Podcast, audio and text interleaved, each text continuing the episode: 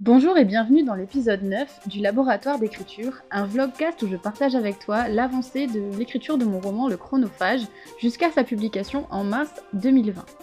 Hier, j'ai écrit 1800 mots, donc un peu moins de 2000 mots, très loin de 3000 mots. J'ai décidé un petit peu de revoir mes exigences à la baisse, mes objectifs à la baisse, parce que j'avais l'intention d'écrire à peu près 3000 mots tous les jours, et je me rends compte que là, c'est un peu compliqué pour l'instant et que ça viendra peut-être au fur et à mesure, mais j'ai pas envie d'être découragée dès le départ en me fixant un objectif que je n'arrive jamais à atteindre. Donc j'ai décidé de revoir ça un petit peu à la baisse et d'écrire plutôt 2000 mots par jour. Alors pourquoi je me permets et je m'autorise ça? Tout simplement parce que mon objectif plus global, c'est de d'écrire 15 000 mots par semaine, et je sais que même en écrivant 2000 mots par jour, je peux y arriver sans problème quoi. Et l'objectif encore plus grand, c'est de terminer le premier jet en février. Pour l'instant, je suis à peu près à 8000 mots dans l'avancée du, manuscrit. Et donc, il me reste à peu près 7000 mots à écrire cette semaine pour terminer dans les temps mes 15 000 mots de la semaine. J'en suis au chapitre 3, dont je t'ai lu un extrait dans le vlogcast d'hier. Si tu l'as pas encore écouté, bah, je t'invite à le faire, évidemment. Il est 9h43, j'ai pas encore écrit ce matin. J'ai tourné deux vidéos pour euh, la chaîne YouTube. Si t'es pas abonné à la chaîne YouTube, bah, je te mets tout ça en barre d'infos évidemment. Et donc euh, je me disais que ça allait me prendre pas mal de temps et finalement j'ai fini assez tôt. Je suis bien réveillée, je suis assez en forme aujourd'hui et j'ai déjà écrit une centaine de mots. Donc là c'est bien parti et je suis bien lancée pour écrire les 2000 mots du jour. Donc je vais te tenir au courant de cette avancée au fur et à mesure. J'ai pas forcément envie d'écouter de la musique aujourd'hui, je suis plutôt dans une ambiance regarder le paysage, regarder le ciel bleu par la fenêtre et, euh, et les arbres. Alors ce matin il pleuvait, il y avait du vent quand j'ai décidé de filmer. Là il y a toujours du vent mais il pleut plus. C'est un microclimat à La Réunion, c'est assez ouf parce qu'il peut pleuvoir à verse d'un seul coup et tout d'un coup, euh, juste après, avoir un immense temps et un soleil bleu. Donc on sait jamais trop quel temps il va faire et selon l'endroit où on est aussi c'est pareil. Par exemple, à Saint-Pierre, il va faire super beau, et dès qu'on arrive sur Petite Île, quand on passe le panneau, il y a un rideau de pluie. Donc c'est assez, assez fou la différence de météo entre les différentes villes et entre les différents moments de la journée. Donc pour l'instant il fait beau même s'il y a du vent. Et donc c'est parti pour l'écriture de ce chapitre 3. Comme d'habitude à la fin du vlogcast je te lirai un extrait. N'hésite pas à me dire d'ailleurs si tu apprécies les extraits. Et euh, si tu ouais, si tu les apprécies pas aussi, dis-le moi, pourquoi pas, ça peut être sympa. On se retrouve tout à l'heure.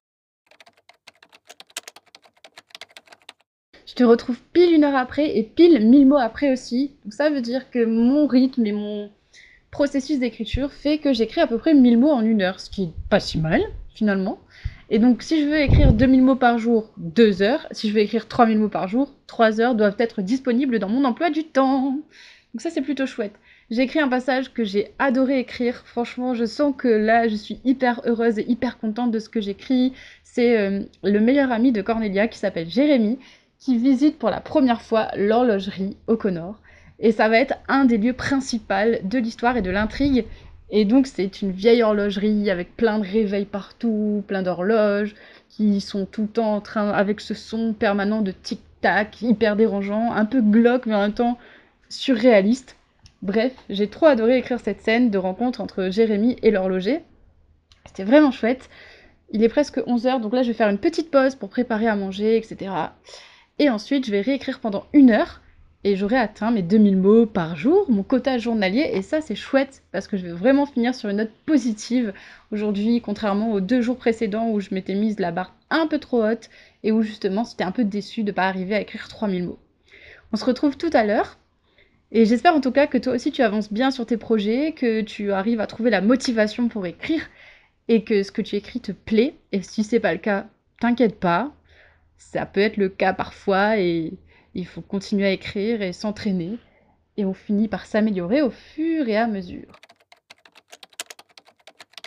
C'est super chouette parce que je retrouve enfin cette pulsion d'écrire, tu sais ce moment où tu as pas envie de t'arrêter, là j'ai fait une pause de deux minutes chrono, mais là j'ai tellement d'idées et j'ai tellement les phrases qui tournent en boucle dans ma tête et je sais ce que je vais écrire et comment je vais l'écrire. Donc là ouais je suis à fond et ça ça fait vraiment plaisir de retrouver, se reconnecter à cet état de flow, comme on l'appelle. Et ça, ça fait vraiment, vraiment du bien. Ça faisait longtemps que ça m'était pas arrivé, comme tu as pu le constater dans les vlogs précédents, dans les vlogcasts précédents où je galérais vraiment à me mettre à l'écriture. Là, c'est pas le cas, et donc je vais essayer de profiter de cet état-là, parce que je sais qu'après manger, c'est toujours la galère. Il est midi 26 et j'ai terminé mon quota de mots pour aujourd'hui, ce qui veut dire que j'ai écrit 2000 mots. Et je suis assez contente parce que contrairement aux fois précédentes où je m'étais fixé 3000 mots et où j'avais pas réussi à le faire, là je me sens bien en fait. Je suis dans un bon mood parce que je sais que j'ai réussi à atteindre mon objectif et que mon objectif était adapté au temps que j'avais et aussi réalisable, plus réaliste que les objectifs précédents avec le temps que j'avais. Donc franchement, que du positif. J'étais dans un état de flow. Si toi aussi tu veux être dans cet état de flow, j'ai quelques petits conseils à te donner. Donc pour atteindre l'état de flow, il faut être dans une certaine forme de concentration. Donc se couper d'internet, se couper de son téléphone, peut-être le mettre en mode avion et être vraiment focalisé sur cette tâche-là et être concentré là-dessus pendant une certaine période de temps pour atteindre l'état de flow, il faut que le défi que tu te fixes soit assez élevé pour que ça te motive et que ça te challenge, mais pas trop élevé pour justement pas te décourager. C'est les erreurs que j'avais faites justement euh, les quelques jours précédents où j'avais fixé mon objectif un peu trop haut et c'est pour ça que j'avais pas réussi à atteindre cet état de flow, contrairement à aujourd'hui où le défi était adapté en fait tout simplement au temps que j'avais et à mes capacités. Donc il faut que le défi soit réalisable, mais il faut pas non plus que ça soit trop simple. Si c'est trop simple, tu vas pas avoir envie de te challenger, tu vas pas avoir envie de te dépasser et donc tu vas avoir plus de mal à atteindre cet état de flow. Voilà, j'espère que ces petits conseils t'aideront toi aussi à atteindre ton état de flow. Je vais arrêter là pour aujourd'hui euh, l'écriture. Et qu'est-ce que je vais faire maintenant? Eh bien peut-être lire un petit peu les gratitudes, je vais le terminer là, j'ai vraiment envie de le finir. Je te laisse quand même avec un extrait. Je te laisse quand même avec un extrait du chapitre 3, un paragraphe où Cornelia euh, parle avec Jérémy et où elle justement a fait le bilan par rapport à, à son père et à la disparition de son père. Combien de fois avait-elle espéré recevoir une lettre de lui pour Noël ou son anniversaire? Combien de cartes Bonne fête papa échouées dans une boîte en carton? Combien de nuits passées à attendre qu'il vienne l'aborder? Elle en avait eu assez de compter. Son cœur d'enfant avait espéré tant de fois le voir apparaître au coin d'une ruelle, à l'angle d'un magasin, à l'entrée de sa maison, mais jamais aucune de ses espérances ne s'était réalisée. Et un jour, elle avait bien dû se rendre à l'évidence. Son père ne reviendrait pas. Pourquoi alors chercher à le revoir s'il n'avait pas souhaité faire partie de sa vie? Non, elle ne lui en voulait pas. À quoi bon? Cela ne changerait rien. Au fond d'elle, Cornelia savait que si son père l'avait abandonnée, ce devait être pour de très bonnes raisons. Ses souvenirs étaient là pour en témoigner, de même que le dernier regard rempli de tristesse qu'il lui avait adressé. C'était pour ce regard, et pour les bons souvenirs, que Cornelia conservait la montre à gousset qu'il lui avait confiée. C'était l'ultime preuve de son affection pour elle. Voilà, comme d'habitude, l'extrait est susceptible de changer en cours de réécriture, mais ça te donne une idée de ce petit passage-là du chapitre 3. On se retrouve demain pour un nouvel épisode du vlogcast. En attendant, écris bien. J'espère que tu vas réussir à atteindre ton état de flow. Et à bientôt